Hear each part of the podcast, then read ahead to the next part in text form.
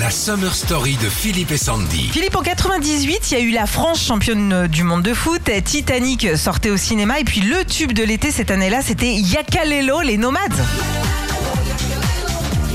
C'est rigolo parce qu'ils ont fait danser euh, la France entière sur un tube un petit peu exotique alors que les gars ils sont de Hein Besançon. Ouais, c'est leur euh, seul titre, et ils ont cartonné surtout avec la chorégraphie que tout le monde connaît. hein. C'est comme la Macarena, tout le monde connaît.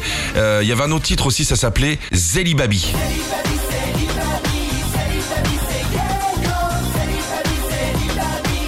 Ah bah, je savais pas, tu m'as appris un truc là, tu vois. Et c'est marrant parce que Zeli Babi c'était en référence à une ville en Mauritanie, il me semble, alors que Yakalelo, bah ça veut rien dire du tout. Ah ouais, donc les gars, ils ont pris ça au hasard et ça a fait ça. Oui, ils auraient pu prendre euh, Shimamomo aussi, mais Ah oui, ok. Et tu l'aurais fait avec euh, quel mot, toi on écoute la chanson, on est en vacances, je bosse pas. Nostalgie.